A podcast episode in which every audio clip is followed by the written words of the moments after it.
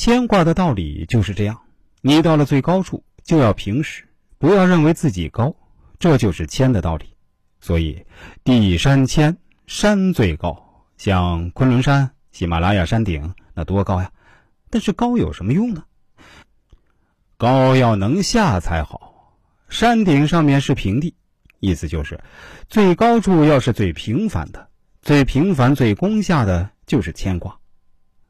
第六，坚贞的人，《周易》中说：“无平不破，勿往不复，坚贞无咎。”坡是坡地的意思。这句话是说，平地和山坡是可以相互转化的，有去就会有来。坚贞是两个词，坚说的是外在环境的艰苦穷困，贞呢就是君子内在对真正的坚守。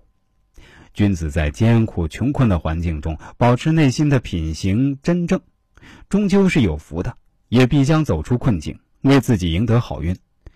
世界上时时刻刻发生的变化，也就是循环往复。平地在某个时间会变成山坡，也就是说，困境和逆境是不断转变的。没有人一辈子走运，也没有人一辈子倒霉。人生艰难和困苦虽然不能避免，但只要我们保持一颗坚韧和真正的心，就能将其转变成平坦的大道。已经让我们在艰难困苦中保持忍耐和真正之心，这样做一定会有好的结果。无独有偶，《论语》中记载孔子被困，已经没有粮食了。他告诉弟子们：“君子固穷，小人穷斯滥矣。君子身处困境。”能够坚持自我熬过去，而小人却不懂得坚持原则，一遇到困难只会便捷和逃避。第七，懂得变化的人，穷则变，变则通，通则久。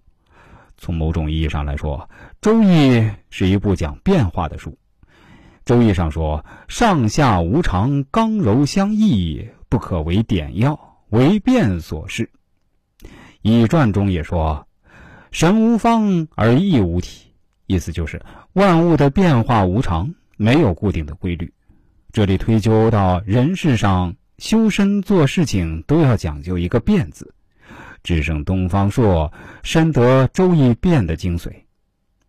他教育孩子说：“圣人之道，一龙一蛇，形见神藏，与物变化，随之时宜。”无有常家，意思就是说，圣人处事的道理，行、藏、动、静，因时制宜，有时华彩四射，神明奥妙；有时缄默蛰伏，高深莫测。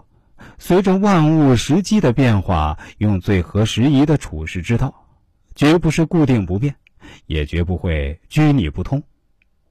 第八，懂得进退存亡的人。周易乾卦中说：“亢龙有悔，飞得过高的龙必然会招致祸患而悔恨不已。亢龙就是飞得过高的人，指那些知进而不知退，知存而不知亡，知得而不知丧的人。简单来说，亢龙有悔就是警示我们：事儿不能做绝，话不能说满，便宜不能占尽，凡事都要把握分寸，为自己留条后路。”人情留一线，日后好相见。世事难料，什么事儿都会发生变化。人情世故复杂微妙，如果把事情错觉了，就等于堵了自己的后路。一旦事情发生了变化，就没有回旋的余地。